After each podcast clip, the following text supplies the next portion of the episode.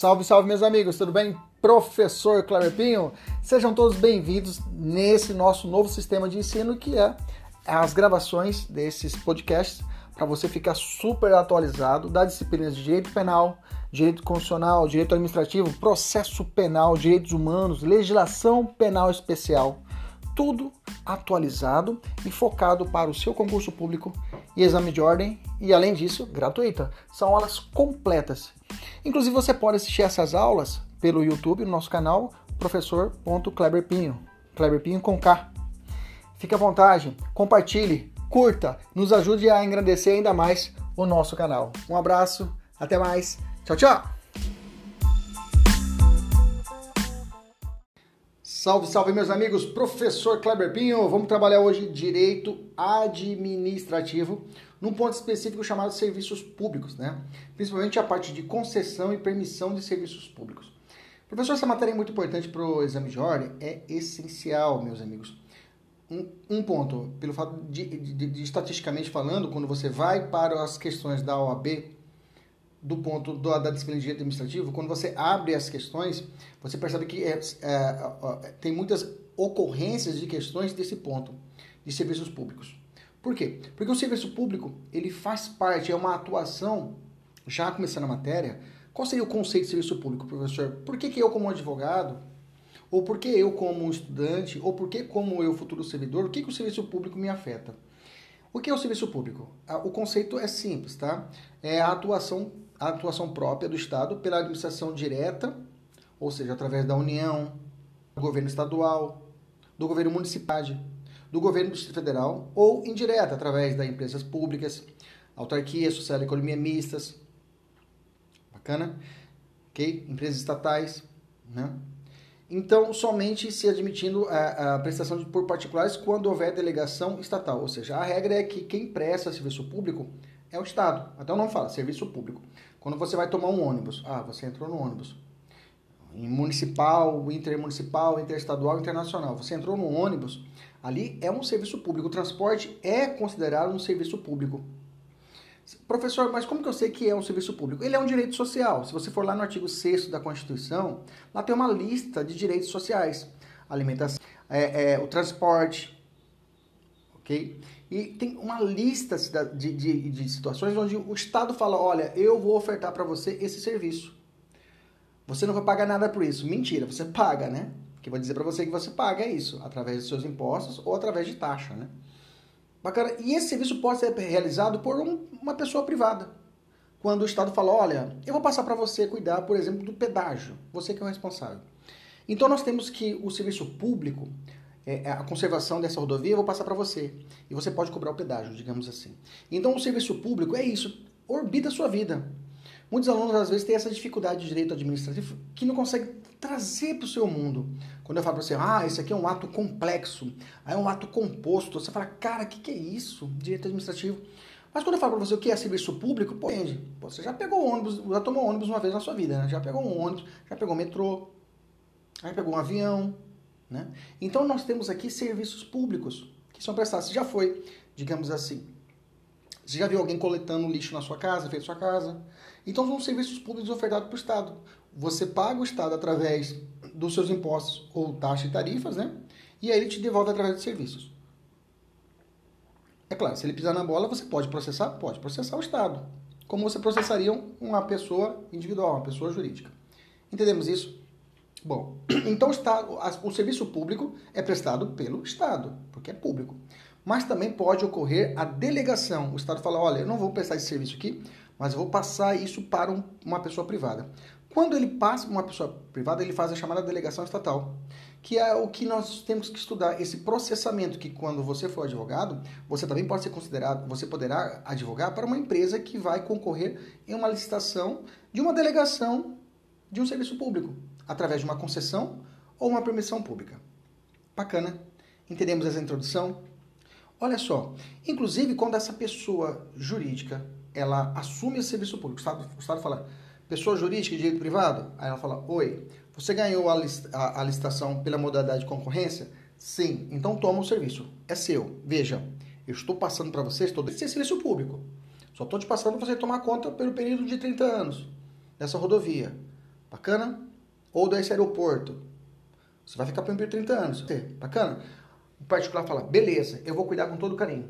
Mas o Estado fala, mas presta atenção. Se você pisar na bola aí com o usuário, se você pisar na bola aí com o usuário, quem pariu o Matheus que o balança. O filho é seu. Você que vai ter que responder diretamente.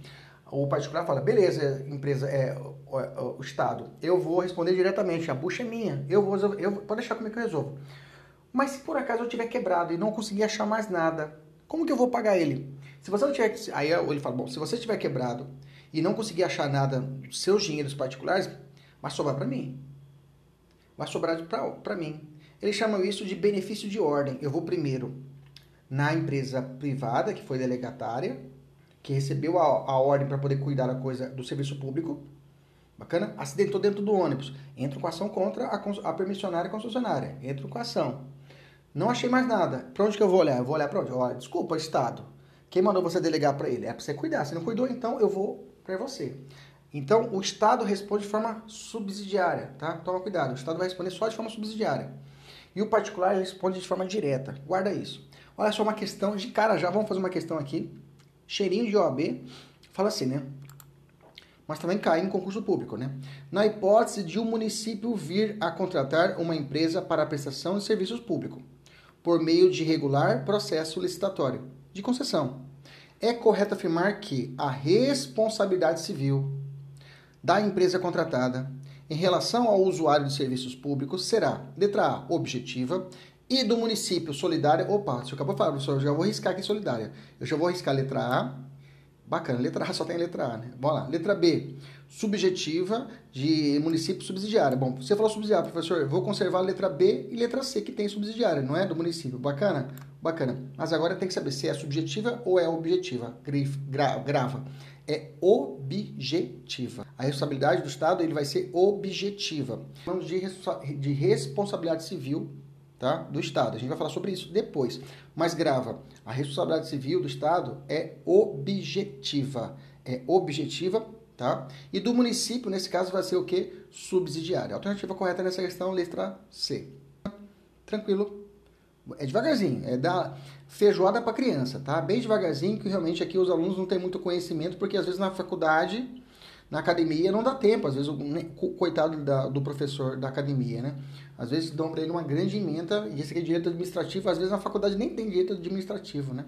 Então, vamos devagar. Vamos aprender agora, se for o caso, aprender a matéria e o que você precisa saber para ser aprovado na sua prova. Só isso que precisa saber. Segundo, regime de direito público, é importante saber que esse regime da, do serviço público é de direito público, né? A sua disciplina normativa é baseada nas regras do direito administrativo. Não quer dizer que eu, que eu recebi a ordem do Estado, o serviço é público. Se o Estado passou para mim cuidar de uma rodovia, ah, agora tudo aqui é, tudo aqui eu vou obedecer só as regras de direito privado. Não, o pé, lembra, quando o Estado passa o serviço público, serviço público, ele continua sendo público. Entendeu? Ele só delegou para o particular. Cuida aí por enquanto. Mas se você pisar na bola, eu pego de volta. Se você pisar na bola, eu pego de volta aí o serviço. Agora eu vou explicar para você essas formas de pegar de volta. Mas é público ainda. Então o regime continua sendo público. Por isso que você vê algumas situações, ah, vou entrar com mandato de segurança contra aquela concessionária. Mandato de segurança? Mas a mandato de segurança não é, não é, não é, é uma ordem coatora de um, de um ato público, de um direito público? É isso mesmo, da autoridade pública? É. Mas lá não é uma pessoa jurídica de direito privado, professor? Aí teria que entrar com uma açãozinha. Mas se ele estiver realizando um serviço público, é o mandato de segurança, porque ele está cumprindo uma, uma, um serviço público, um munus público, uma ordem pública. Bacana. Beleza? Olha só essa aqui, mais importante, tá? Mesmo sendo um ônibus público, te pergunto, se um cidadão ele machucar dentro do ônibus, foi a primeira ação minha, uma primeira ação minha que eu tive, eu, eu, era estagiário na faculdade. Olha que interessante, como é importante você fazer um trabalho bem feito na faculdade, né? Eu era estagiário na faculdade de Direito e eu recebi uma cliente que ela tinha acidentado o braço dentro do ônibus. Vamos dar uma freada brusca e ela machucou o braço. eu ajudei a parte, a parte inicial da ação, fiz a petição inicial, aí acabou o meu momento da, da ação, acabou a faculdade, saí da faculdade, ela veio atrás de mim. Falou, Kleber, eu quero que você termine. Nós terminamos a ação. Nesse caso, nesse caso, é, a pergunta é, eu poderia ter colocado na petição inicial, eu poderia ter colocado na petição inicial os direitos do consumidor, mesmo sendo uma situação de direito público? Claro! Claro, até a lei de concessão pública, lá no artigo 7 ela fala que é possível a aplicação do usuário do serviço o direito do consumidor. Inclusive, já caiu isso na prova quando ainda era CESP ou AB. Fala assim, ó, o direito do consumidor não pode ser aplicado no âmbito dos serviços públicos. Pronto, já vou parar aqui. Tá errada a questão, tá? O direito do consumidor, que é o direito contra, contra é, digamos, situações do fornecedor de serviço ou de de produto, nessas situações de fornecimento, é, nesse caso, né, nesse caso, quem é considerado o, o, o, o, a, é, o, o fornecedor de serviços ou de produto é um âmbito privado. Mas pode uma situação pública, direito público, entrar com uma ação fundamentada no direito do consumidor? Pode. Bacana, beleza, maravilha. Bom, estamos devagarzinho, vamos devagarzinho para a gente entender, tá? Vamos evoluir. Até agora tá fácil. Tá fácil, professor? Tá facinho, tá ótimo. Vai nesse ritmo aí, beleza. Os serviços públicos podem ser de duas formas. Eu tenho o serviço público de prestação direta ou indireta. Também eu tenho o serviço público que pode ser classificado como uti universe e uti singuli. Cara, olha só de novo aqui um flashback lá na, na aula de direito tributário na faculdade, né? Na faculdade eu tive um professor de direito tributário que explicou, explicou essa matéria. Veja, eu aprendi, normalmente essa matéria você tem que ter a base no direito administrativo para entender depois o direito, o direito tributário, tá? O Uti-Universe, até ela fala universo, é um, ele, é, todo mundo utiliza desse serviço público, mas a tradução não é essa. O Uti-Universo é aquele prestado diretamente pelo Estado, tá? Diretamente pelo Estado, ou seja, não tem participação do privado nesse caso, é só o Estado mesmo, só o município de Cuiabá, só o município de Vargas Grande, só o Estado do Mato Grosso, só a União Federal que podem realizar os serviços Uti-Universe de fruição geral. Por exemplo, a limpeza de rua e conservação dos logradores públicos, né? a conservação das praças. A essa regra eu falo que quem tem que cuidar disso é a União. A prefeitura que tem que, através do seu serviço, fazer a, a varrição das ruas. Mas eu te pergunto, mas eu te pergunto, a prefeitura que faz a varrição das ruas, né? Ou outro serviço que seja de fruição geral, como é que eu pago a prefeitura? Através dos meus impostos, tá? Através dos meus impostos. Aliás, do seu imposto como você paga o IPTU, não fala isso. É, deixe sua cidade mais bonita, pague o IPTU em dia, com não sei quantos por cento de desconto. Não tem isso. Quando ele fala isso, está falando, ó, pague diretamente o seu IPTU, seu imposto, que você vai ter uma cidade limpa, que você está me pagando para que eu possa ter uma cidade, de ofertar uma cidade limpa. Ou seja, você está pagando pelo serviço. Por isso, quando a gente é, escuta, às vezes, é, algumas é, entrevistas de umas pessoas simples, às vezes, né, não tem conhecimento, ela fala, mas eu pago meus impostos. Não estou pedindo para o Estado, isso é uma obrigação. Até corre uma lágrima dos meus olhos de felicidade. Falei, nossa, olha uma pessoa aí. Mesmo uma pessoa que às vezes não tem uma faculdade, ela tem esse conhecimento, ela sabe disso. Eu, ela falou, eu pago todos os santos dias os meus impostos. Então o Estado ele tem um dever, uma dever e obrigação de prestar esse serviço público que eu estou pedindo. Pronto, moço, tiros, tá, tá, tá, felicidade. Falei, cara, que maravilha. Bacana. Multi-universe é geral, tá? Lembra disso, geral, tá? Eu tenho que cobrar através de impostos, tá? Impostos. Que impostos? Vai na cabeça aí, lembra lá. Cabeça, vai lá de cabeça, impostos. IPTU, IPVA. Só lembrando que tem uma classificação, né? Isso cai também em direito tributário, né? No âmbito municipal tem determinado imposto, no âmbito estadual outro e no âmbito federal também tem outro. Rapidinho, lá para imposto de renda, é um imposto federal estadual, IPVA e municipal IPTU. Vamos lá, um monte de gente aí bacana assistindo a aula. Vamos lá, gente. Depois eu a gente é, eu, eu, termino aqui a aula, a gente vai fazer uma conversa com vocês aí, tá? Pessoal do ao vivo. Vamos lá, vamos continuar aqui. Então vamos lá. De outro lado, eu tenho as, as, os serviços públicos uti-singuli. Uti-singuli é de fruição individual. Esse daqui eu consigo ver quem que realmente está, está, está gozando daquele serviço. Aqui eu consigo setorizar quem está realizando. Por exemplo, quando você vai tomar um ônibus, você vai pegar um ônibus, dá o sinal, né? Nossa, eu tinha, a, a, na época de faculdade, né? Ia, ia pegar o ônibus, né?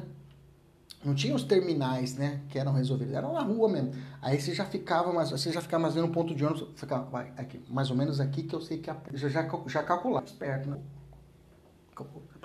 Aí você ficava já falando, essa minha mão direita aqui vai na, na alça, né? A minha perna esquerda vai entrar aqui. Então você já ficava, quando via onde já entrava, né? Tá treinado, a perna já entrava, uh, já entrava lá dentro do ônibus, já corria, sentava na cadeira, né? E virava para fora para não dar para não segurar o material dos outros ou dar vaga para olha só como é que né? Olhar para janela. Tem gente que fica assim, né? Olhando para janela, olhando a janela aberta, entra lá fora, cabeça para fora, né? tomando vento na cara para ir para a faculdade. Olha só, pobreza, mas maravilha, né? Nesse caso, eu consigo individualizar o serviço? Claro, eu vou lá e pago. Eu consigo individualizar aquela prestação de serviço. Então, os serviços nos interessam, o que realmente salta os olhos para as provas de concurso, defensoria pública, advocacia, é o serviço multissingle também. Porque eu vejo a fruição individual, eu vejo para onde está saindo aquele dinheiro. A fruição aqui vai ser realizado não através de impostos, aí é a pegadinha. Eu vou usar o pagamento aqui desse serviço através de taxas ou tarifas. Professor, tarifa também é chamado de o preço público. Vamos aprofundar nisso? Não, não é aula de direito tributário hoje. Nós estamos apenas tendo conhecimento a respeito dos serviços, que pode ser o universo e UT Single. Isso que eu preciso que você tenha essa noção, tá? Então, o UT, UT Single é isso que eu posso individualizar. Eu posso identificar quem são os beneficiários individuais daquele serviço público. Bacana? Toma cuidado que tem duas súmulas, né? Uma vinculante do STF e uma outra persuasiva. A gente chama que as súmulas que não são vinculantes, a, doutrina chama de súmula persuasiva. A súmula vinculante 19 do STF fala assim: a taxa cobrada exclusivamente em razão dos serviços públicos de coleta, remoção e tratamento ou destinação de lixo ou resíduos provenientes de imóveis não viola a Constituição Federal artigo 155, inciso 2. Então grava disso, tá? Se caso você vê uma prova perguntando se a taxa é cobrada exclusivamente, exclusivamente, tá? Em razão do serviço público de coleta e remoção, uma taxa cobrada para coleta e remoção ou tratamento de lixo não viola, não viola, não viola a Constituição. Porque normalmente é, é, remoção de lixo, você falaria que isso é universo, né? Então seria através de impostos. Mas a súmula vinculante vem falando assim, não, pode ser que eu cobre é, através de taxa é, o recolhimento ou tratamento de lixo ou resíduo proveniente dos imóveis. Então pode ser que exista o recolhimento, seja, aí eu consideraria esse serviço como uma, um serviço uti singuli, ok? Onde eu vou pagar por taxa e não viola a Constituição. Essa é a ideia. Ele está falando que o recolhimento de lixo, se for, se for exclusivamente para isso, pode ser cobrado através de taxa, então seria ação singular, ou seja, uti singuli. Bacana? Súmula 41. O serviço de iluminação pública, serviço de iluminação pública o serviço de iluminação pública não pode ser remunerado mediante taxa. Opa, está dizendo então que o serviço de iluminação pública tem que ser remunerado através de impostos. Então quer dizer que o serviço de iluminação pública é um serviço que uti universe, de fruição geral, que deve ser pago através de impostos. Eu não consigo individualizar quem está usando a iluminação pública. Agora, quando eu entro no ônibus, quando eu entro no metrô e faço o pagamento do ticket, quando eu faço o pagamento ali da minha tarifa, eu consigo identificar que eu estou usando aquele serviço. Fechou? Tranquilo? Maravilha. Vamos, vamos evoluir, vamos fazer uma questãozinha aqui. Eu vou deixar da CESP para vocês. Vamos fazer essa do CESP. A campanha de prevenção à dengue, desenvolvida em todo o território nacional, pelo Ministério da Saúde, inclusive com a utilização de, dos populares fumacês pode ser classificado como serviço público. Eu consigo identificar quem está recebendo o fumacê certinho. Você consegue falar, não, minha casa recebeu fumacê. O cara lembra do fumacê? Não sei se é da época de vocês, né? Essa questão, inclusive, é um pouquinho mais antiga. É quando passava um, ca um caminhão, um carro, uma caminhonete com um, um, uma máquina atrás na caminhonete jogando aquela fumaça. Vém, matando tudo. Mosquito matava cachorro, matava papagaio, matava matava todo mundo. Esse fumacê, esse fuma... tanto é que hoje não se utiliza mais, né? mais individualizado. Esse fumacê que se passava antes é o quê? É single ou multiverso? Nesse caso, claro, professor, é todo mundo está sendo beneficiado, não tem como separar. Nesse caso eu tenho que é o multiverso. Alternativa correta é a letra D. Bacana. Beleza, eu vou deixar a próxima para você resolver depois, tá? Ah, tá, cuidado, tá? Segurança pública não é serviço público, tá? Segurança pública, até ajuda. Segurança pública, Polícia Civil, Polícia Militar, Polícia Federal. É serviço público? Não é serviço público, tá? Mas sim manifestação de um poder de polícia, tá bom? Vamos lá. Outro ponto. Em nenhuma hipótese, porém, porém é, em nenhuma hipótese, porém, a delegação transfere o poder de fiscalizar a prestação de serviço prerrogativa que está sempre nas mãos do poder concedente. O que, que significa? É o que eu falei para vocês. Quando eu passo a bola para o particular, o, quem passou a bola ainda fica olhando. A União ou o Estado do Mato Grosso passou para o particular cuidar daquele serviço público. Ele fica olhando. Faz direito aí, rapaz. Faz peça o serviço direito. Que se fosse eu, eu prestaria direito. Fica, ele pode, inclusive, opa, tá fazendo errado. Ele pegar de volta. esse pegar de volta que a gente vai aprender que cai muito nas provas, tá? Vamos avançar. Vamos falar só algumas, atribuições constitucionais que já caiu na prova, tá? A Constituição já falou, olha, tem alguns serviços públicos que vai ser prestada pela União, tem alguns outros serviços que vão ser serviços que vão ser prestados pelos municípios, tá? Ela traz essa lei. A União, por exemplo, né? Ele, eu vou achar isso lá no artigo 21 da nossa Constituição. Artigo 21 da nossa Constituição, que vai tratar da chamada competência exclusiva da União, tá? Por exemplo, é, o serviço postal e o Correio Aéreo Nacional, quem faz isso é a própria União, é a União que vai tomar conta, mas ela pode explorar o serviço postal e o Correio Nacional diretamente ou mediante autorização, concessão ou permissão. Né? Então, quer dizer, então está discutindo agora que os Correios, que é uma missão da União, Serviço Postal, ela tem que tomar conta de fazer a chamada. Professor, é privatização? Isso, isso mesmo, privatização que a gente ouve tanto é isso. É quando é um serviço é público e eu passo para o privado tomar conta. Isso é chamada privatização. Eu, ó, toma conta aí, mas eu tô de olho em você. Isso é privatização, que a gente ouve tanto. O, e professor, se for ao contrário, quando ele está lá na mão do privado, eu puxo para o público. Ele chamou isso de estatização. Tá? Estatização é um fenômeno contrário, quando ele vem para o Estado. Quando vai para o privado, é chamado de privatização. Então, privatização é isso, é um serviço público que vai ser prestado por um particular professor na minha cabeça. Agora entendi esse negócio de privatização, que falam tanto. É isso aí, meu amigo. É isso aí. direito é muito fácil, muito simples. A gente complica. Tá bom? Beleza? Vamos continuar. Compete aí essa missão da União. A Constituição também fala no artigo 25, parágrafo 2 compete aos estados explorar diretamente a concessão de serviço de gás canalizado. Cuidado, tá? É muito comum essa prova. É, cair em prova. Gás canalizado, quem vai é um serviço público, quem vai tomar conta é o estado, tá? Gás canalizado é estado. Está lá no artigo 25, parágrafo 2 da Constituição. Bacana? E outro ponto também que já caiu na prova é a respeito, é, é, é, é a respeito de criação de regiões metropolitanas, que, criação de regiões metropolitanas para assegurar a prestação de serviços públicos, que também está no artigo 25, parágrafo 3 que também é competência dos estados, tá? Então, para poder fechar, criação de regiões metropolitanas e gás canalizado, de quem é competência? Estados. Estados o Estado alfa, com o objetivo de articular a prestação de serviços de saneamento básico entre municípios limítrofes, um perto do outro, institui uma região metropolitana, de modo a promover a organização, o planejamento e a execução de tais, atividades de interesse comum entre os dois municípios. Acerca da criação dessa região metropolitana para a realização de serviços públicos, assinale a alternativa correta. Letra A. A instituição de região metropolitana para a organização e planejamento e a execução de serviços públicos é de competência do Estado alfa por meio de lei complementar. Pau! É isso aí, letra A. Ele foi lá no artigo 25, parágrafo 3 e realmente é lei complementar, não é lei ordinária, né? Não é lei ordinária, é lei complementar, tá? Professor, qual a diferença de lei complementar e lei ordinária? Quando a Constituição... É fácil. A lei complementar é quando a Constituição fala que é complementar. Se a Constituição falou que é complementar, guarda, tá?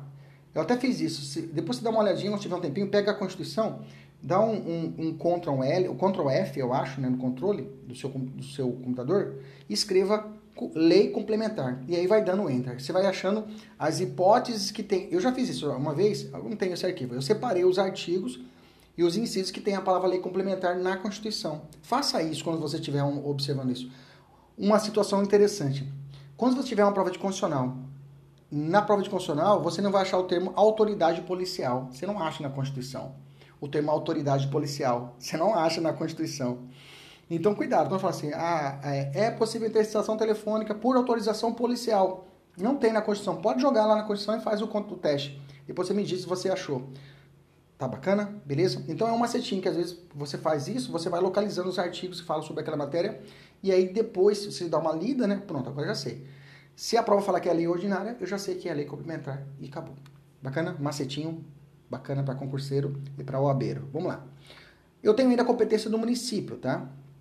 O município vai, vai tomar conta do que é interesse local. Interessa ao município de determinada cidade, de determinada capital, tá? Incluído o transporte coletivo, tá? Que tem caráter essencial. O transporte coletivo, né? dentro do município é competência dos municípios, né? Entre é, é, é, intermunicipais, aí é competência estadual, tá? Intermunicipais é competência estadual. Intramunicípio, ou seja, dentro do município, é competência do município, tá? O DF, ele é casado. A competência dos serviços públicos, ele faz tanto a competência dos estados como a competência dos municípios. Ele faz um mix. O DF é um ser híbrido, né? É um ser flex. Ele tem tanto competência estadual como tem competência municipal ali misturados. Bacana, beleza, maravilha. É, serviço público saneamento básico, tá? É, é, o artigo 21, inciso 20 da Constituição Federal, tá lá, saneamento básico, é, ele não atribui expressamente a nenhuma entidade federativa, né? Mesmo, 21, mesmo que seja 21, artigo 21, inciso 20, mas o saneamento básico é um serviço público que todos devem tomar conta, tanto o município, como os estados, como o, o governo federal. Bacana? Beleza? Até agora tranquilo? Maravilha. Pessoal do ao vivo, dá um oi aí se o áudio está bem, se o vídeo está legal. Se fosse no Instagram, eu pedi para você fazer coraçãozinho. Dá uma curtida nessa página. Que se você está assistindo aqui o nosso vídeo pela primeira vez, seja bem-vindo no nosso, nosso, nosso, nosso canal. Curta e se inscreva no nosso canal. Falar igualzinho os, os youtubers, né? Curta e se inscreva no nosso canal aí. Para que você possa. E, e, ative o sininho para você ser notificado nossas, das nossas aulas. Vamos lá? Beleza, vamos avançar.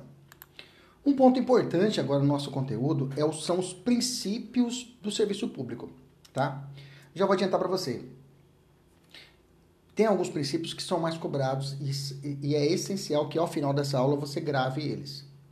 É essencial. Quando você vai, vai, vai para o trabalho hoje, vai trabalhar, você tem que gravar esses princípios principais que são muito cobrados. Professor, onde, é, de onde você está tirando esses princípios? Lá na Lei 8.987 na Lei 8.987 de 95. Lembro, meus amigos, que não adianta só assistir essa aula, tá? Não adianta só assistir a aula, ah, professor, eu assisti, igualzinho na, é, é, como a gente fazia na faculdade, né? Assistia a aula na faculdade, ficava tranquilo, ai, graças a Deus, eu assisti a aula. Não é só isso, tá? Desculpa, só assistir a aula não serve para nada. Não serve para nada. Se realmente você quer ser aprovado, você tem que fazer exercícios. Tanto é que eu faço isso. Faço a pesquisa e mando você fazer exercício. Se você não fazer exercício, esqueça, você está perdendo seu tempo. Você tem que fazer exercício. A sua vida é fazer exercícios. Bacana? Não adianta. Esqueça a faculdade, onde você assistia a aula, ficava feliz esperava o dia da prova. Esqueça isso. Isso não te pertence mais. Isso não te pertence mais. Isso é passado. Isso é passado. A aula só rende se você fazer exercício.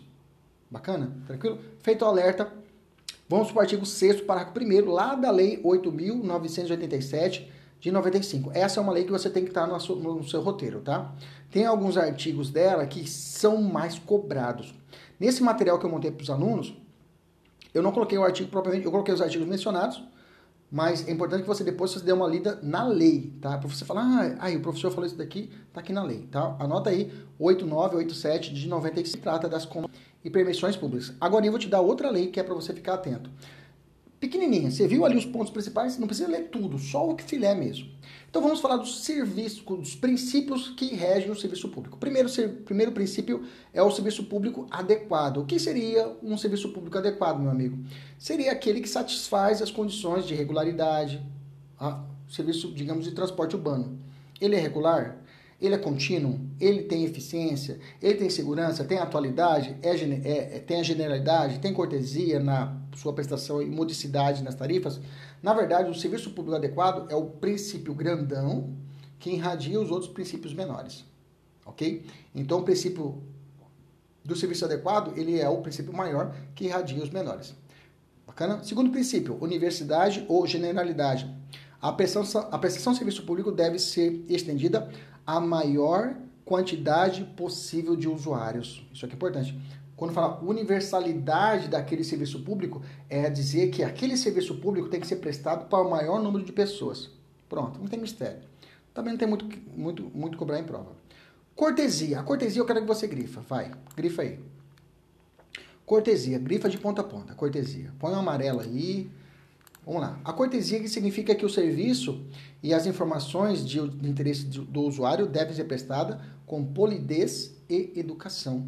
Tá? Então, quando, quando a, a, a, o serviço prestado tem que aquele, aquele prestador de serviço tem que prestar o serviço com uma educação, com polidez, né? Que seja prestadas informações de interesse do usuário, né? Então, o serviço ou informações tem que ser prestado de forma útil, útil, né? Correta. Regularidade. A prestação de serviço deve observar as condições e horários. É outro princípio. A regularidade. A prestação de serviço deve observar as condições e horários adequados diante dos interesses da coletividade, sem atrasos ou intermitências. Bacana. Eficiência. Eficiência, lembra lá do LIMP, né? Lá no artigo 37. Legalidade, impessoalidade, moralidade, publicidade e eficiência. Lá do LIMP é só a eficiência que está aqui. Tá? Eficiência significa o quê? O serviço público deve ser prestado buscando a melhor qualidade e o mais altos índices de aproveitamento possíveis. Segurança, o próximo princípio. A prestação do serviço não pode colocar em risco a integridade dos usuários ou a segurança da coletividade. Transparência, transparência. O usuário tem direito de receber do poder concedente e dar concessionário informações para a defesa de interesses individuais ou coletivos. Transparência tá? É sinônimo de informação, tá? Transparência é sinônimo de informação. Anota aí. Vamos fazer uma questão aqui para poder fechar? Esses princípios não tem muita assim, a cortesia, a transparência, a eficiência são princípios assim bacana. Mas agora eu vou falar dos princípios que são hard, são princípios que são cobrados. Vamos lá? Deixa eu tomar meu café aqui antes que esfria. Vamos lá. Primeira essa questão agora a respeito desse bloco que nós vimos agora. A concessão de gratuidades no serviço público para idosos e estudantes de escolas públicas, a possibilidade de cobrança de tarifas diferenciadas de acordo com a categoria de usuários e as faixas de consumo encontra fundamento no seguinte princípio é aplicável ao serviço público. Vamos lá, concessão de gratuidade no serviço público para idosos e estudantes de escolas públicas. Hum, que mais? É, estudantes de escolas públicas. É, de tarifas diferenciadas de acordo com a categoria de usuários e de faixa de consumo enquanto fundamento no princípio da eficiência. E, faltou um EFI, né? Não, eficiência é meta. Atualidade, atualidade, não vamos falar agora, né? O serviço tem que ser atual. Vou falar para ele agora, não falamos ainda. Não. Generalidade, hum, generalidade, porque vai aplicar de forma para todos, né? E dividir ali por faixas, mas se aplica na ideia de generalidade. Letra C, generalidade é a alternativa correta, tá? Cortesia não falou de educação, continuidade também não é. Então, a letra C, princípio da generalidade. Bacana? Agora vamos falar sobre princípios perigosos. São três princípios que esses aqui eu tenho que pegar você pela perna, chacoalhar e você tem que falar os três de cabeça. Quais são? Primeiro, atualidade. Também é chamado de atualidade, modernidade ou adap adapta adaptabilidade, tá? Que está lá no artigo 6 parágrafo 2 da lei que eu te falei lá atrás, 8987. 8987 de 95. Pega, se você tiver com a lei, grifa a lei. Pessoal que está com material, grifa esse princípio. Vamos lá. O que consiste o princípio da atualidade? O nome te ajuda, né? Atualidade. Ah, professor, o serviço tem que ser atual. O serviço público tem que ser atual? Sim. O que seria o serviço público atual? Moderno. Hoje, um exemplo que é muito é, é, é, utilizado pela doutrina é o seguinte: antes, o serviço de transporte coletivo era usado com o quê? Através de charrete. Tinha charrete, né?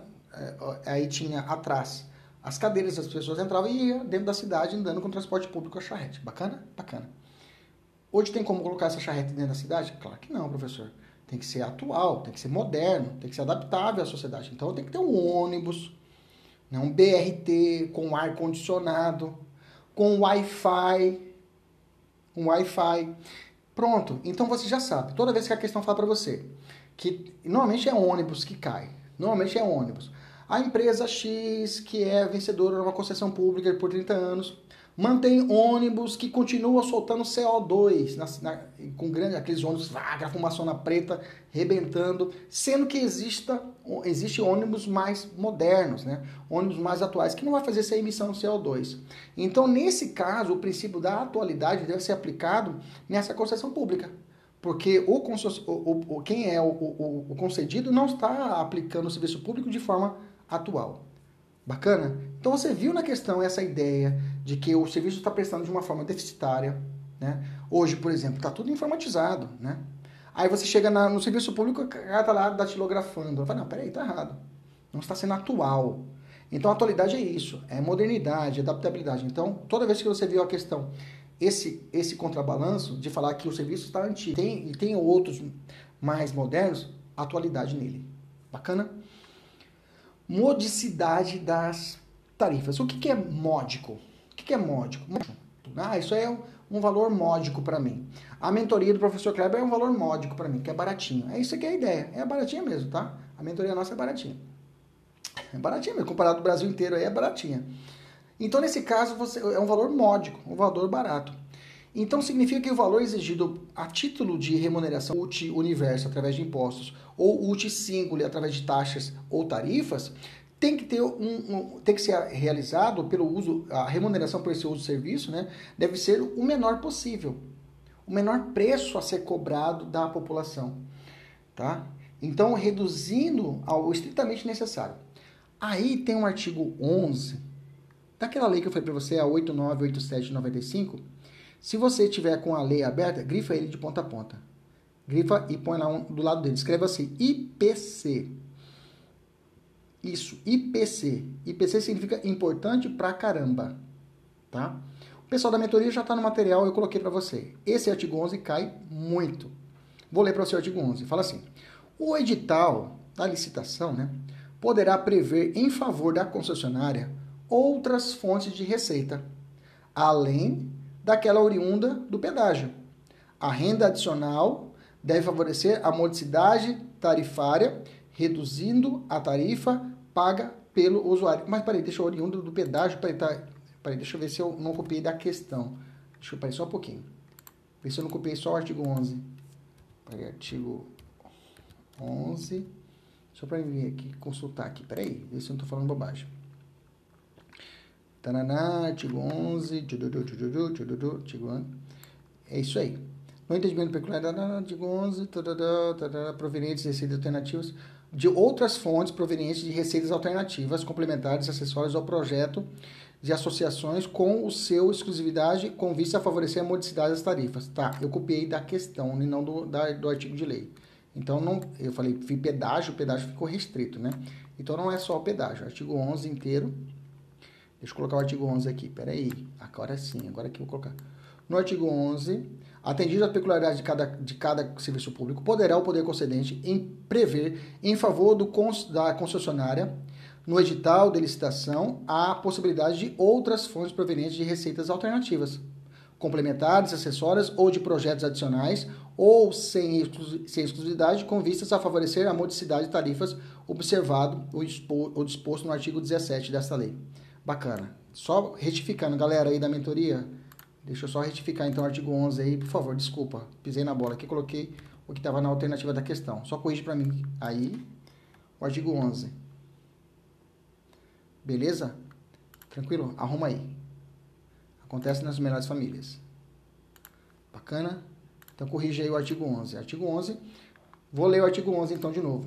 O artigo 11 diz assim: No atendimento às peculiaridades de cada serviço público, poderá o poder concedente prever em favor da concessionária, no edital de licitação, a possibilidade de outras fontes provenientes das receitas alternativas, complementares, acessórias ou de projetos associados com ou sem exclusividade, com vistas a favorecer a modicidade das tarifas, observado o disposto do artigo 17 dessa lei. Pronto, retifiquei. Bacana? Professor, me dá um exemplo disso. Não tem no sistema de ônibus, você já viu no sistema de ônibus, no ônibus, Dentro do ônibus não tem uma televisãozinha hoje passando um comercial. Então quer dizer que o edital de licitação pode falar assim: olha, você pode a publicidade de outras empresas para você ter uma outra fonte para você poder diminuir a passagem. No fundo do ônibus, você já viu aquele mini door bus, né? Dentro no fundo do ônibus, lá para a rua, você vê lá tem um outdoorzinho ali colado. Também é uma forma de publicidade para que a empresa ganhe um dinheirinho extra para poder diminuir o valor da tarifa. Bacana, entendemos isso. Esse artigo 11, agora sim, retificado que foi para vocês, cai bastante, tá? Outro princípio, o princípio da continuidade. Isso aqui é muito importante. A regra é o seguinte, que o serviço público deve ser contínuo. Onde é que você ouve muito isso, gente? Onde é que você fala muito? Ah, professor, a minha energia não pode ser cortada, professor, tem que ser contínua. Verdade. A energia realmente é um serviço público que deve ser contínuo. Todos os serviços públicos, na verdade, devem ser contínuos. Porém, não é esse bagulho. Ah, então nunca a empresa concessionária de energia elétrica pode cortar a minha energia elétrica, professor, porque é um serviço público e pelo princípio da continuidade ele não pode ser cortado. Lê do engano, tá? Lê do engano, porque pode ser cortado, tá? Pode ser cortado. A própria lei estabelece isso. A própria lei, a 8987, 95, lá no artigo, artigo 6 parágrafo 3 ela fala o seguinte, ó. Então, você fica o seguinte, é, quando que eu posso interromper o serviço público que não vai não vou dizer que foi que, o, que está afetando esse princípio. Quando que eu posso cortar a sua energia, por exemplo, que vou dizer, ah, mas e a continuidade? Não, porque a lei traz a exceção. Quando que pode ser? Emergência ou após prévio aviso. Emergência ou após prévio aviso. Quando, professor? Primeiro, motivada por raz razões de ordem técnica ou de segurança das instalações. A gente ouve muito isso no rádio, né? Você está pegando o carro para ir trabalhar, você... aí aparecem aquelas estações. Ah, a Energisa informa, aqui no Mato Grosso, né? Que será é, é, cortada a energia nos bairros tais, tais, tais, tais, bairros tais, para realização de mudança de padrão. O serviço não poderá, não vai ser ficar por uma, então uma hora. Então é uma hipótese que eu posso dizer que houve uma descontinuidade do serviço, mas não feriu o princípio. Bacana? E o inciso 2 fala por inadimplemento do usuário, considerando o interesse da coletividade. Então quer dizer que o cara não paga a energia elétrica, então vai ter pouca arrecadação, a empresa privada fala, a, a concessionária fala, bom, eu vou ter que tirar dinheiro de alguém para poder pagar as contas. Então eu vou aumentar a energia dos, dos outros, em detrimento desse sujeitinho aqui que não paga energia. Então quem vai pagar a conta vai ser o seu vizinho, se você não pagar. Essa é a ideia que fala consideração o interesse da. Então quer dizer que, se você não paga, alguém vai ter que pagar essa energia. E ela vai ser distribuída quando realiza gato, por exemplo. Alguém vai ter que pagar essa energia, alguém vai ter que pagar essa conta. Alguém vai ter que pagar essa conta, entendeu? Bacana? Aí, eu tenho uma lei de 2020, agora, tá? De 2020, que, é, que inclui. É, é, aliás, perdão, é uma lei de 2020 que incluiu o, o parágrafo 4 nesse artigo 6 tá? Então, é uma lei recente, tá? Lei do ano passado, que mexeu na lei 8987 de 95 e, e incluiu um parágrafo 4 nesse artigo 6 Falou o seguinte, olha isso, inclusive, essa lei, ela é uma construção da jurisprudência, né? Muitas decisões do STJ, STF, já, digamos assim, já tinha até o posicionamento pacificado quanto a isso, e aí incorporou na lei. Tem muito disso, né? Muitas decisões do STF e STJ você vê na lei, porque é só entendimento dos tribunais e acaba virando lei, né? Então eu tenho que na lei o seguinte, ó, a interrupção do serviço não poderá iniciar-se, ou seja, não posso cortar a luz do cara. Primeiro, na sexta-feira, no sábado ou domingo, nem feriado ou dia anterior a feriado. Por exemplo, amanhã é feriado e hoje é sexta, né? Digamos aqui no, aqui no Mato Grosso, né? Hoje, né? Hoje é sexta, amanhã é feriado, por exemplo. Então não posso cortar energia hoje. Uma, porque é sexta e porque antecede o feriado. Bacana? Não vou dizer pra... certeza. Certeza. Vai colocar uma questão lá. Vai te contar um caso. Vai falar que cortaram energia. Avisaram ele e cortaram a energia dele numa sexta-feira e vão te perguntar: você como advogado, você como defensor, você como para o caso, nesse caso, ele pode dizer que houve a, a, feriu o princípio da continuidade, sim ou não? Sim, porque existe a determinação que não pode ser interrompido uma sexta-feira. Bacana? E através de quando? Você pode entrar com uma ação, pode que a questão fala que você tem que propor uma ação, uma liminar, parará, mas é isso aí. Você fala, não pode porque é sexta-feira. Não pode porque é sábado. Não pode porque é domingo. Não pode porque é feriado ou dia que antecipa, antecipa o feriado. Fechou? Bacana? Isso aqui show, show de bola. Certeza que vai cair, você vai acertar, certeza. Vamos fazer uma questão aqui. Veja que tem bastante questão a respeito disso. Vamos fazer uma questão. O Estado X publicou edital de concorrência para a concessão de uma linha de transporte aquaviário, interligando os municípios A e B, situados em seu território, por meio do Rio Azulão. Sobre o tema da concessão de serviços públicos e considerando os dados acima, assinale a alternativa correta. Letra A. A outorga de concessão de serviço público, em regra, se dá em caráter de exclusividade. Você vai dizer não, tá? Porque se você for ler a lei, que eu te disse, a 898795, se você ler o artigo 16, ele vai dizer que o, ser, o serviço público, a concessão de serviço público não pode ser de cidade de forma exclusiva, ou seja, não é só para uma só pessoa. Pode ser que esse serviço seja explorado por uma outra. Pode ser que o serviço de energia possa ser realizado por você, Energisa, e por mais uma empresa. Não tem problema nenhum, tá? Porque a lei fala isso. Tá? Então a letra A estaria errada. Letra B, fala assim: o edital de licitação pode prever, opa, a utilização de receitas alternativas, opa, provenientes da exploração de placas publicitárias, opa, com vista a favorecer a modicidade das tarifas. Tá aí, professor. Até valeu a pena o senhor ter retificado que agora eu gravei. Acabou. Letra B, alternativa correta. Nem vou ler as demais, tá? Nem vou continuar lendo as demais, tá bom? Beleza? Vamos avançar. Vamos falar agora sobre a Lei 8987, 95, agora de forma específica ela. Vamos falar sobre a concessão e permissão de serviços públicos, tá? Primeiro de tudo, professor, qual é a diferença de uma concessão para uma permissão de serviço público? A lei explica, tá? O artigo 4 fala: a concessão de serviço público precedida ou não de execução de obra pública, será formalizada mediante contrato, que deverá observar, nos termos da lei, das normas pertinentes e do edital de licitação. Qual é a modalidade de licitação para a concorrência? Grifa no seu caderno. Aliás, perdão. Eu te dei já a alternativa à resposta, né? Qual é a modalidade de licitação para a concessão? Modalidade chamada concorrência, tá? É através de concorrência, a licitação na modalidade de concorrência, que se dá a concessão pública. Bacana? Professor, ela pode ser precedida ou não de execução? Pode sim, pode ser que seja precedida, ou seja, antes da execução de uma obra ou não. Pode ser que a obra está pronta e aí vai administrar a rodovia. Bacana? Beleza? Maravilha. A prestação de serviços públicos aqui.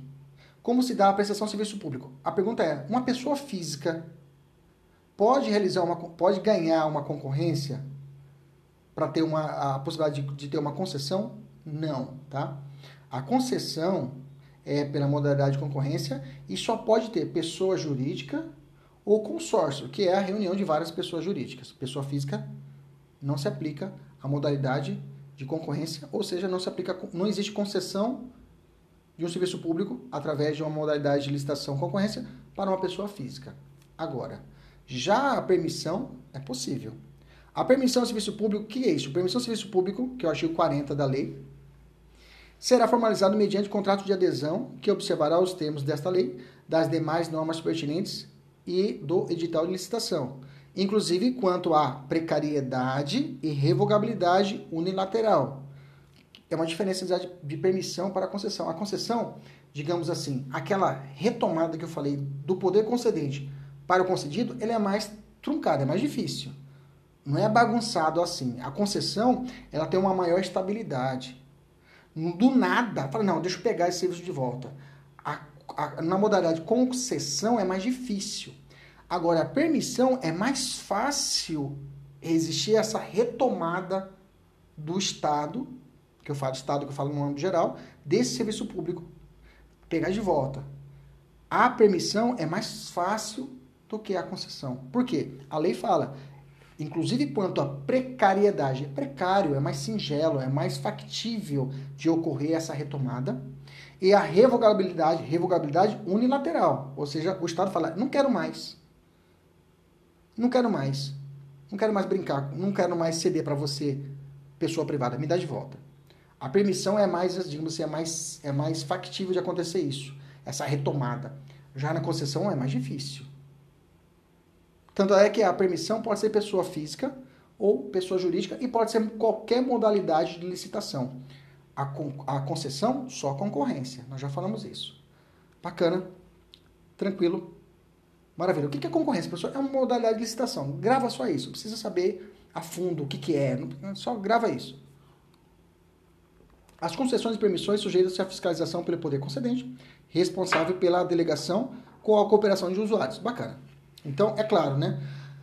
O poder concedente fica observando, né? Se ele pisar na bola, eu pego de volta. Lembra como que, é que chama esse princípio que ele cuida do poder concedido? Ele fica olhando. É chamado de tutela, tá? Tutela, tô cuidando. Não é autotutela, é cortar na carne, né? Eu anular um ato da administração pública. Tutela, eu vou ficar olhando lá o prestador de serviço que ganhou a licitação. Tô olhando. Oh, faz direito aí, rapaz. Faz direito. Estou olhando aqui. Esse é o poder de tutela. Poder concedente olhando o poder concedido que ganhou por concorrência uma concessão pública, por exemplo. Bacana? Continuando aqui. A concessão de serviços pode ser, pode ser duas espécies. Eu posso ter uma concessão de serviço público, propriamente dito, ou uma concessão de serviço público precedida antes de execução de obra pública. Ou seja, pode ser que a concessão exija primeiro que a empresa faça uma obra. Ó, você vai ter que fazer uma obra, vai ter que fazer a rodovia, construir toda ela, daí depois você pode começar a cobrar pedágio. Essa é uma concessão mediante execução prévia, uma precedida de execução de obra pública. Uma concessão de serviço público sem isso, vai falar, olha, a rodovia já está pronta, só começa a cobrar aí, mas lá na frente você dá uma melhoradinha aqui, ok? Então, eu posso ter essas duas modalidades, a concessão de serviço público precedida de execução de obra pública ou uma concessão de serviço público normal, tá? E aí tem diferenças, tá? A concessão de serviço público, a delegação de sua prestação é feita por, pelo poder concedente mediante concorrência. Já falei para vocês. Pessoa jurídica ou consórcio. Já falei para vocês.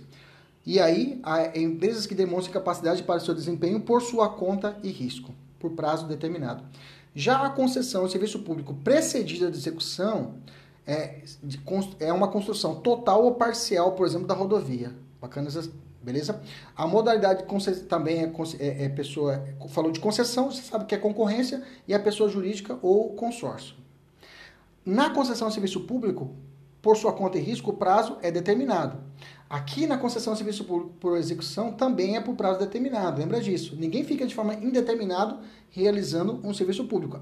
O contrato tem prazo determinado. Vai acabar a concessão em 30 anos. Bacana?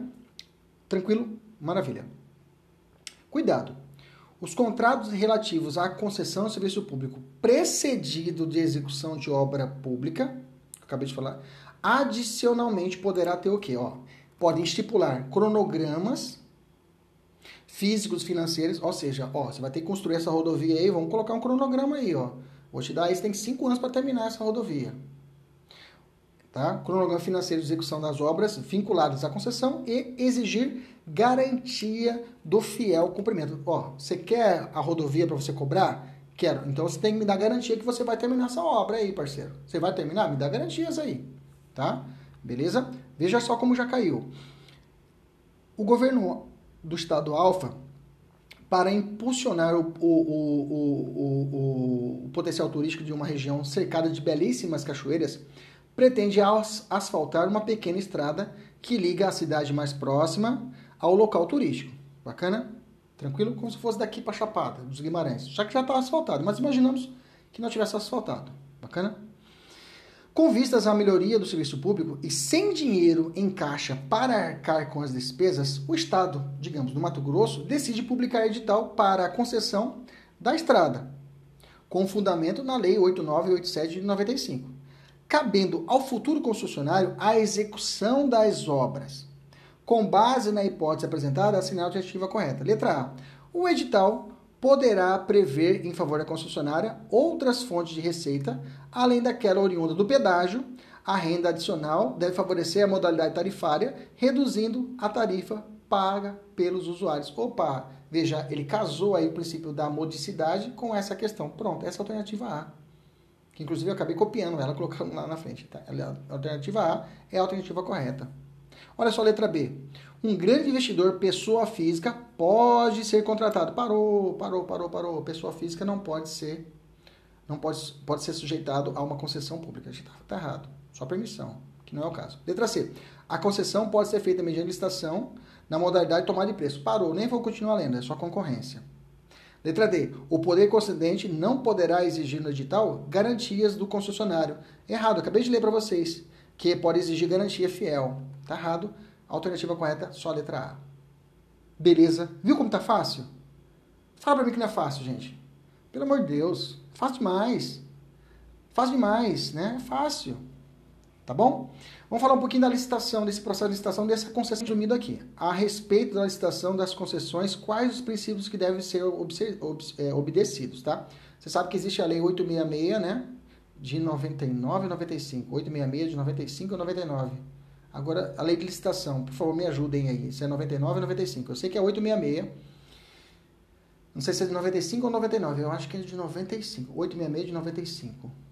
Ah, quem puder colocar no, no escrever aqui para mim, me ajudar, se é de 866 de 95 ou de 99, não lembrei agora de cabeça. Mas enfim, a lei 866 que trata de licitação no âmbito geral, né, que eu posso ter competência para legislar sobre licitação no âmbito estadual, do, estadual, mas no âmbito geral é norma geral e a 866 trata de norma geral de licitação, tem princípios a respeito da licitação. Só que aqui na lei de concessão também tem alguns princípios que devem ser obedecidos, tá? Legalidade, moralidade, publicidade, igualdade de julgamento, dos critérios objetivos e da vinculação ao instrumento convocatório. O poder concedente pode recusar propostas manifestamente inexequíveis ou financeiramente compatíveis com o objeto da licitação. Verdadeiro, isso é verdadeiro. Pode acontecer isso mesmo. Em igualdade de condições, será dada preferência à proposta apresentada por empresa estrangeira ou brasileira. Não, tá? Aí tá errado, porque na verdade a gente dá preferência para as empresas brasileiras, tá? E não, não é assim. Existe discriminação? Existe aqui, tá?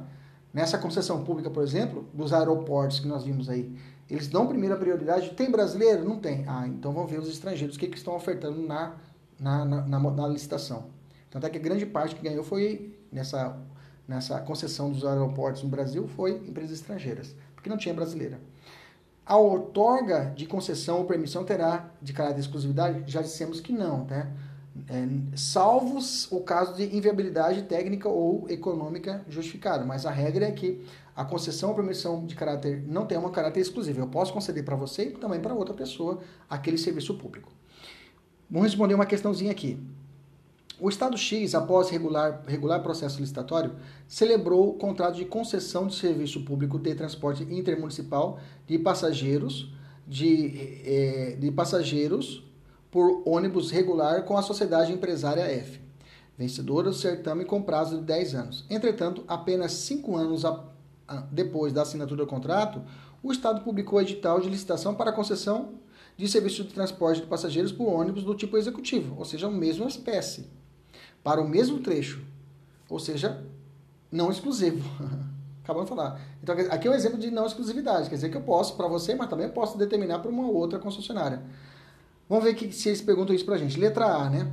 A sociedade empresária F pode impedir a realização da nova licitação, uma vez que a lei atribui caráter de exclusividade. Não. Letra B. A autor de concessão ou permissão não terá caráter de exclusividade. Salvo no caso de viabilidade técnica econômica devidamente justificada, mas o enunciado não falou isso, alternativa correta é letra B. Beleza? Maravilha, vamos acelerar. Já deu uma hora de aula, vamos acelerar. Vamos lá, peraí, deixa eu só já salvar aqui, peraí. Salvar um pouquinho agora do contrato de concessão que está entre os artigos 23 e 28 da lei, tá? O contrato de concessão poderá prever a arbitragem. Grifa aí, tá? Pode ser possível arbitragem para a solução de conflitos entre o poder concedente e a concessionária, tá? Só vou deixar isso importante para você deixar anotado isso, né? Que é possível, tá? Vamos evoluir, vamos para encargos da concessionária. Artigo 31 fala assim: as contratações, inclusive de mão de obra feitas pela concessionária, serão regidas pelo direito pelo direito privado, tá? Então quer dizer que se ele contratou a, a Rota do Oeste, que trata do pedágio aqui de um trecho da rodovia daqui do Mato Grosso, que une o Mato Grosso até o Rondonópolis, é, Cuiabá até Rondonópolis. Eles, a contratação esses dias estavam contratando um advogado, né? Inclusive uma aluna minha, né? Uma aluna minha da uma certa faculdade, ela que é advogada dessa Rota do Oeste, né? Então nesse caso é, é, é estatutário? Precisa de concurso? Não, é privado carteira assinada, você elitista. Bacana? Só fique atento a respeito disso, tá? Legislação trabalhista. Beleza? Tranquilo? E, inclusive, ela não pode perder vínculo trabalhista com a, o poder concedente, né? Agora eu quero sua total atenção. Nós vamos falar de dois trechos importantes, que é a chamada intervenção, quando o, o, o poder concedente olha para o concedente e fala, olha, tá errado, deixa eu meter o dedo aqui, ó. O poder concedente vai lá e mete o dedo. Opa, tá errado aí, faz direito aí, rapaz. Obedece, rapaz. Aqui é o poder de tutela. Tô olhando você aí. Faz direito aí, rapaz. Esse serviço público é meu. Só passei para você. Faz direito aí. Então, quando que pode o, o Estado pode meter o dedo lá na concessão que foi realizada? Então, o cara que é concessionário, olha que interessante. O cara que recebeu a concessão, ele não tem o um poder pleno. Ah, eu posso fazer tudo que eu quiser. Não, peraí. Tem que observar os princípios do serviço público. Faz direito aí. Não é bagunçado. Entendeu? Entendeu esse raciocínio? Quando acontece essa intervenção, e agora vamos falar a intervenção e vamos falar, olha, não quero mais brincar. Quando acontece a extinção, que são o que mais cobra, que é o que realmente que muito cai muito em prova, tá? É a partir de agora. Professor, se eu pudesse dar um trecho só da aula, eu daria só daqui para frente. Por que você não fez isso, professor? É porque já caiu outros trechos anteriores que eu falei para você, já caiu na prova. Então eu não posso ser leviando de ensinar só um, só um pontinho do, do iceberg. Tem que estudar tudo mesmo, né? Bem que está sendo rápida a aula. Vamos lá. Poder concedente poderá intervir na concessão? Sim. Com a finalidade de quê? Assegurar a adequação do serviço público, né? E o fiel cumprimento das normas contratuais e regulamentares e legais. Então quer dizer que quando que eu posso meter o dedo?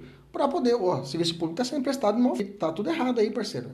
Energia elétrica, tá errado aí, pô, essa prestação, ele pode meter o dedo falar, ó, serviço público está prestando de forma errada. Qual instrumento normativo que, que, que normativo será autoriza, que autoriza a intervenção? Quando que eu posso intervir lá, meter o dedo lá? Qual é o instrumento? É através de decreto, tá? É através de decreto, não é através de lei mas sim decreto do poder concedente. Ou seja, se é do município, um decreto vai falar: olha, estamos intervindo aí na, nesse serviço público que foi concedido. Estamos intervindo aí na energia elétrica, digamos assim, o Estado, através de decreto. Tá? O que deve conter esse decreto? Bom, tem que designar quem vai ser o cara que vai, vai ficar lá dentro, o responsável, é o chamado interventor, quem vai ser o interventor e qual vai ser o prazo em que haverá essa intervenção e os limites dessa intervenção. Bacana? É claro, se ultrapassar esses limites, poderá ser responsabilizado o Estado? Sim. Declarar intervenção, o poder concedente deverá instaurar um procedimento administrativo, tá? Declarou, quando declarar intervenção é porque o negócio está bagunçado mesmo, tá? Se houve a declaração de intervenção pelo poder concedente ao concedido, é porque o concedido está pisando a bola. Ele entra o interventor através de decreto, tem o prazo determinado e já estabelece um processo administrativo para averiguar por que, que foi necessária a intervenção. Porque com esse processo administrativo pode ter o que? As punições. Bacana? A instalação desse processo administrativo tá, é 30 dias. E a conclusão é 30 dias e a conclusão até 180 dias, tá? Tem que ter instalação em 30 dias e a conclusão desse PAD em 180 dias, tá? Para comprovar o quê? As causas que determinaram a medida de apurar uma responsabilidade, né? Assegurando, é claro, a ampla defesa nesse processo administrativo, né? Se ficar comprovado que a intervenção não observou os pressupostos legais, ou seja, o Estado foi lá e interviu porque ele quis, ela será nula, essa intervenção, devendo o serviço ser imediatamente devolvido à concessionária, sem prejuízo, é claro, da concessionária entrar com uma ação contra o Estado. Tá? Cessada a intervenção, quais são as consequências? Primeiro, se não, se não ocorrer a extinção da concessão, a administração, a administração do serviço será devolvida à concessionária. Se não for um caso de realmente, ó, teve que encerrar, porque vamos encerrar, vamos, deixa eu tomar de volta, fez o processo administrativo, instalou em 30 dias, durou 180, 180 dias o processo. E lá no final falou, olha, tá tudo errado, então vamos pegar de volta. Ou então fala assim, tá tudo ok, pode tocar daqui para frente, tá? É claro, precedida de prestação de contas, né? Pelo interventor que responderá pelos atos praticados durante a gestão. Olha só essa questão que já caiu. Após fortes chuvas devido ao enorme volume de água, parte de uma rodovia federal sofreu rachaduras e cedeu, tornando necessária a interdição da pista e o desvio de fluxo do fluxo de tráfego até a conclusão das obras de reparo. A exploração da rodovia havia sido concedida, mediante licitação, à sociedade empresária Traega. E esta não foi capaz de lidar com a situação, razão pela qual foi decretada a intervenção na concessão. Sobre a hipótese apresentada, assinala a alternativa correta. Letra A. A intervenção somente pode ser decretada após a conclusão do processo administrativo. Não, primeiro o decreto de intervenção através do decreto, depois vem o processo administrativo. Está errado. Letra B. A administração do serviço será devolvida à concessionária cessada a intervenção, se não for o caso de extinção da concessão. Perfeito. Letra B é a alternativa correta. Tá? Letra C. A intervenção decorre da supremacia do interesse público sobre o privado e dispensa a instauração de processo administrativo. Errado. Tem que ser instaurado em 30 dias e concluído em 180. Letra D. A intervenção é obrigatória, é causa de obrigatória extinção da concessão e assunção do serviço pela pelo poder concedente. Não, não é necessária intervenção para que haja a extinção, tá? A intervenção pode levar à extinção, mas a extinção não precisa necessariamente de uma intervenção. Ela pode se dar por outras situações que não, nós vamos ver agora. Quais são as formas de, de extinção? Gente, é o filé, é o creme de creme da aula. Já vou terminar, você vai poder ir para o seu serviço, voltar a fazer seus afazeres. Mas eu quero sua total atenção, mas total atenção, total, por Deus, por Deus. Invoco o nosso Senhor Jesus Cristo para você prestar atenção aqui, para que você possa acertar essa questão no dia da prova. E você vai acertar, eu tenho certeza disso. Vamos lá. Quais são as formas de extinção de uma concessão? Primeiro, advento do termo contratual, ou seja, você fez a concessão por 30 anos. Deu 30 anos, acabou. Primeira hipótese. Segunda hipótese, encampação. Encampação. Olha que nome bonito para você colocar o nome do seu cachorro. Encampação. Encampação, vem, vem. Encampação, encampação. Olha que legal para você passear. Encampação, para de fazer cocô aí. Encampação. Guardei. Próximo, caducidade.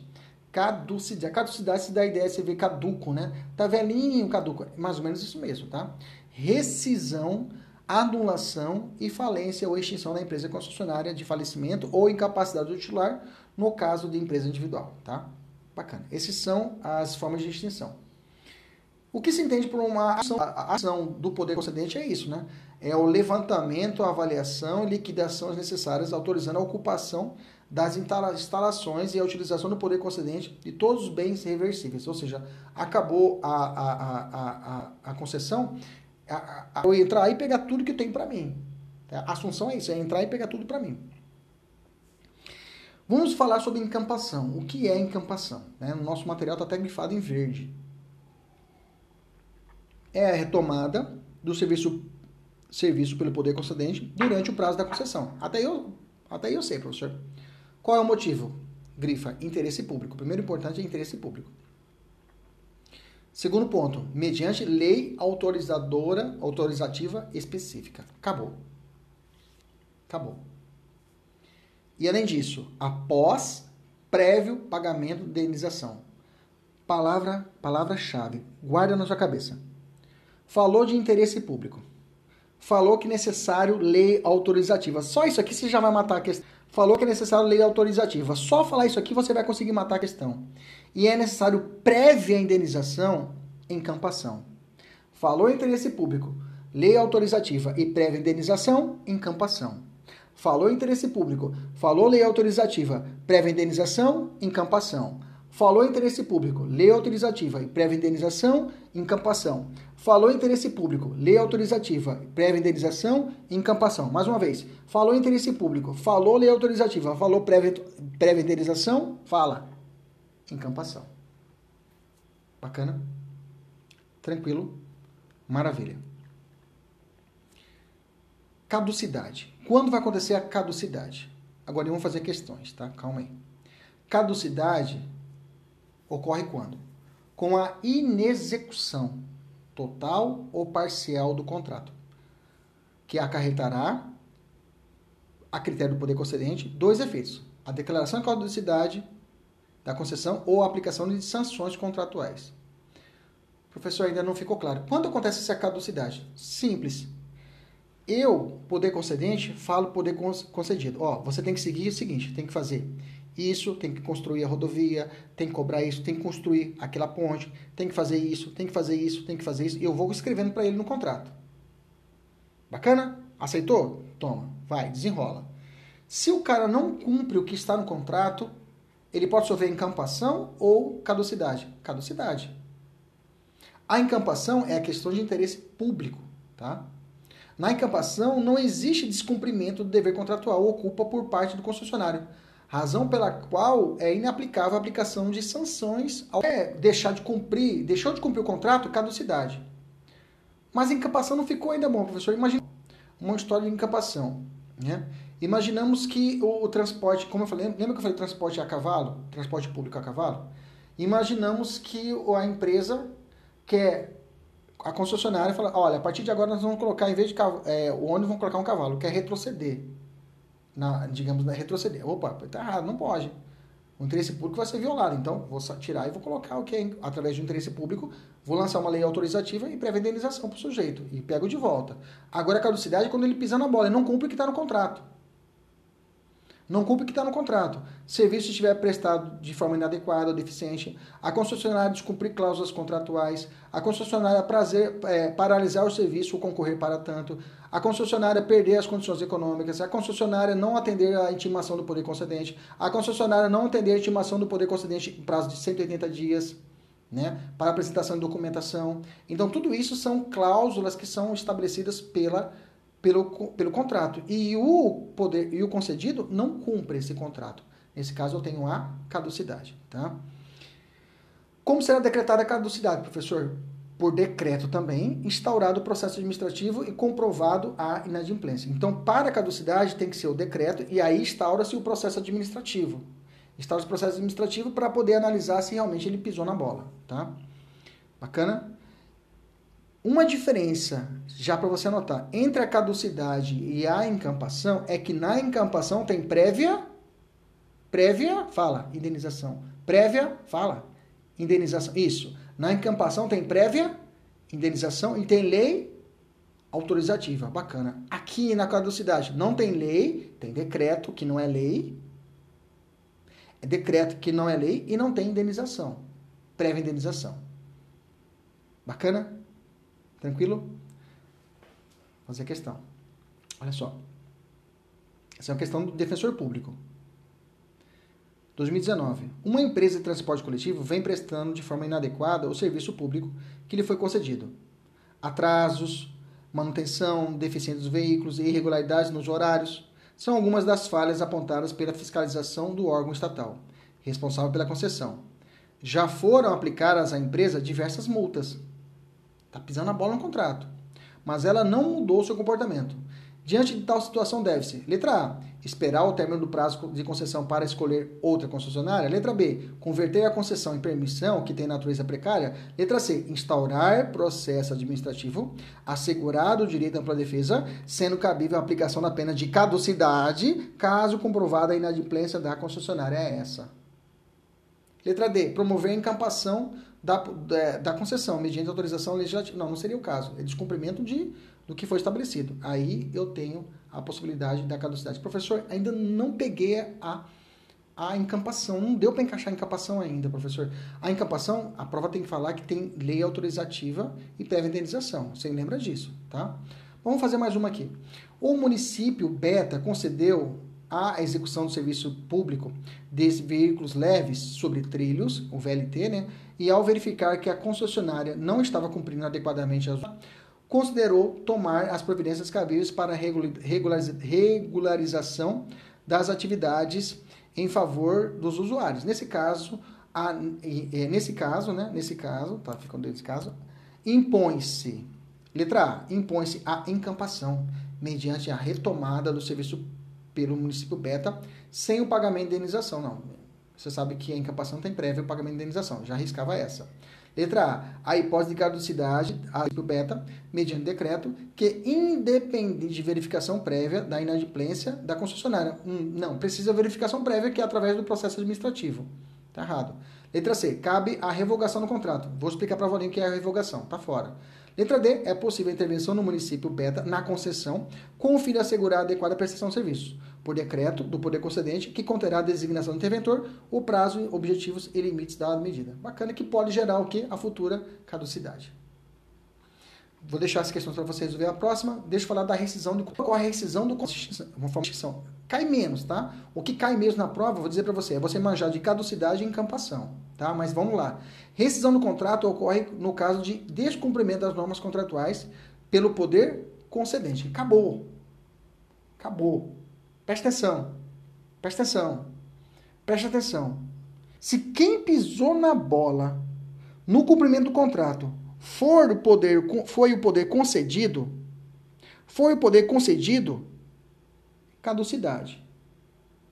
Mas quem, quando quem pisou na bola for o poder concedente, o Estado, rescisão do contrato. Acabou. Repetindo. Se quem pisou na bola foi o poder concedido, aquele cara que venceu a licitação pela concorrência, caducidade. Mas se for o poder concedente Ele que pisou na bola e não cumpriu o que estava no contrato, rescisão do contrato de concessão. Bacana. Tranquilo. Maravilha. Professor, e quando ocorre, e é claro, né, esse, essa hipótese de rescisão do contrato, eu vou ter que levar na justiça. O poder, o concedido que ganhou a, lista, a licitação vai ter que levar na justiça para poder provar que o Estado pisou na bola. E é claro, o serviço não poderá ser interrompido, o serviço deverá continuar e o processo vai tramitar. Quando ocorre a anulação? Anulação é a extinção motivada por ilegalidade ou defeito no contrato, lá na origem. Lá no começo, no processo licitatório, está tudo errado. Aí lá na origem. Quando é na origem, é anulação. Quando deixou de cumprir alguma coisa, se for poder concedido, caducidade. Se for concedente, rescisão. Se for uma situação de retomada do interesse público, através prévia lei autorizadora, com prévia indenização, encampação. Fechou? Maravilha. Ok? Uh, tá bom. Eu tenho as modalidades de parceria público-privada. Agora estou na Lei 11.079 de 2004. Só para você ficar esperto. A PPP, que é uma parceria público-privada, né? que é um contrato administrativo de concessão. Né? Eu estou falando de concessão, uma modalidade de concessão pública é a PPP. É a parceria público-privada. Essa lei é bom você dominar alguns artigos, tá? Existem duas espécies de, de concessão de PPP. Eu tenho a concessão de PPP por concessão patrocinada e a concessão administrativa. Quando fala concessão patrocinada, é quando o Estado fica com dó. O Estado fica com dó, fala, olha, vai ficar, vai ficar difícil para você, né? Então faz o seguinte, você pode explorar a concessão aí, ganhar um dinheirinho com tarifa, e eu vou te dar um gueriguer aqui por fora. O Estado vai ainda dar uma contraprestação pecuniária para aquela PPP.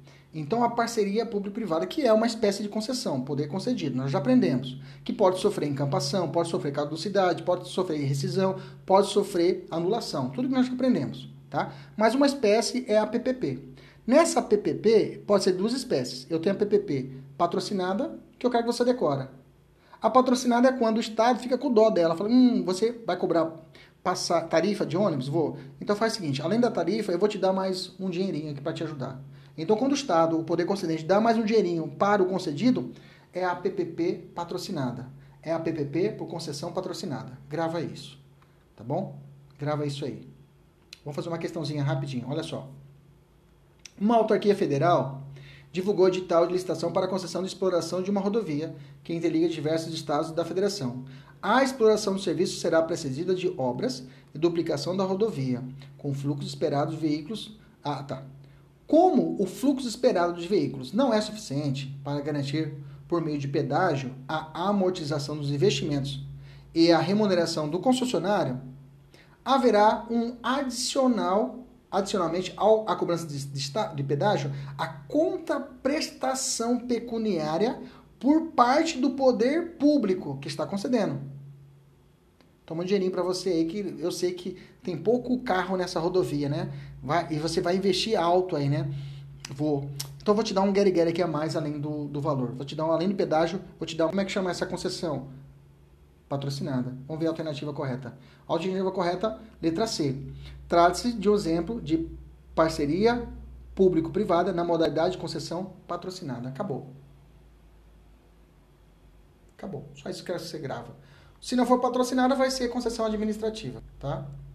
Beleza?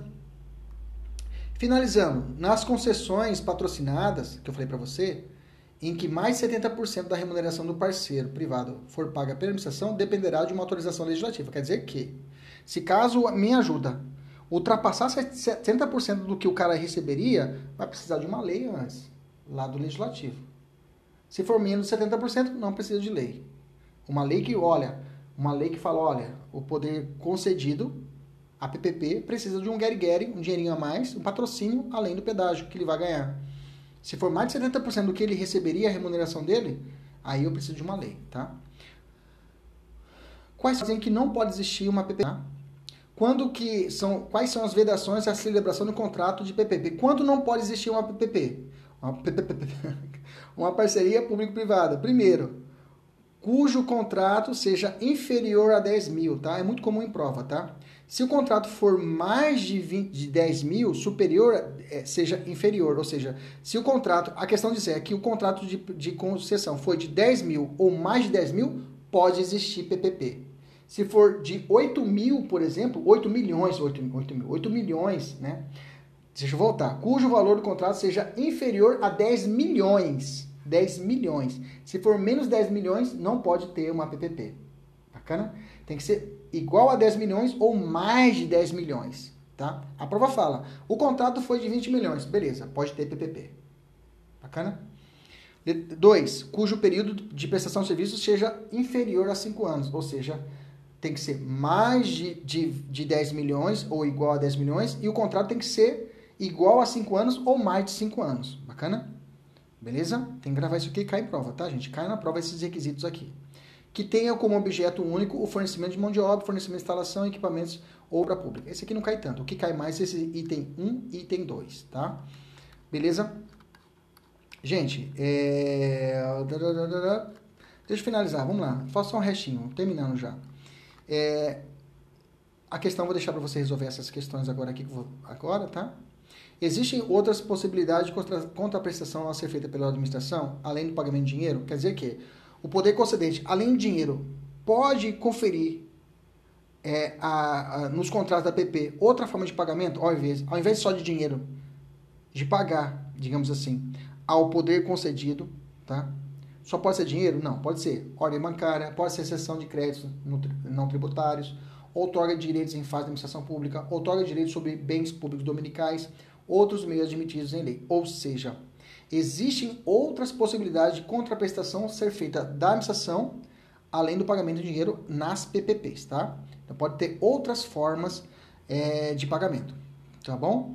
É, o contrato poderá prever pagamento do, ao parceiro privado de remuneração variável vinculado ao desempenho? É possível, tá? Que o, o repasse, a concessão, pode ser que tenha algumas metas. Por exemplo, na patrocinada eu vou repassar para você, mas só vai receber se você tiver as metas realizadas. Se você cumprir as metas, eu vou te repassar. Se você não cumprir, eu não te repasso. É possível isso? É possível. Nós já falamos que é possível a PPP patrocinada, que além da tarifa vai ganhar um dinheirinho a mais do Estado. Pode ser esse dinheiro? Só dinheiro? Não. Pode ser uma sessão de créditos não tributários. Mas também esse repasse pode ser vinculado a metas. Ó, eu vou repassar se você cumprir a meta. Se você não cumprir, eu não vou te repassar, tá? Prazo de PP, já falei, não pode ser inferior a 5 anos e nem superior a 35, tá? Eu falei que não pode ter uma PPP menos de 5 anos, mas pode ser não inferior, ou seja, pode ser 5 anos e não pode ultrapassar as 35 anos, tá? Uma PPP tem que ficar entre 5 e 35 anos, tá? Ou seja, a renovação da PPP já está incluída nesse período. Ou seja, professor, é, eu posso ter uma PPP de 10 anos? Uma concessão? Pode. Posso renovar ela? Pode. Por quanto tempo? Tem que bater mais 25 só. Porque o limite máximo é 35. Então eu posso ter 10 anos, eu posso renovar por mais 10? Posso. Posso renovar por mais 10? Posso. Posso renovar por mais 10? Não, só mais 5, porque tem que dar 35. Entendemos isso? É limitado a 35 já contado a renovação. Então quer dizer que, se a questão falar que o contrato de concessão era 35, prorrogar por mais 35 anos, está errada a questão. Porque a, dentro de, de, de, tem que ser igual a superior a 5 anos e pode tem que se, bater em 35 já contado as renovações ali no meio do caminho. Bacana? Bem, gente, beleza. A leitura final aqui vou deixar para vocês fazerem, mas a gente já fechou a nossa aula. Eu acho que a gente bateu aqui 90% do que é cobrado. E agora fica para você resolver as questões, o pessoal da, da mentoria tem que resolver as questões que restam e mandar para mim o resultado, beleza? Até a próxima, se Deus quiser, Ele sempre quer. Tchau, tchau.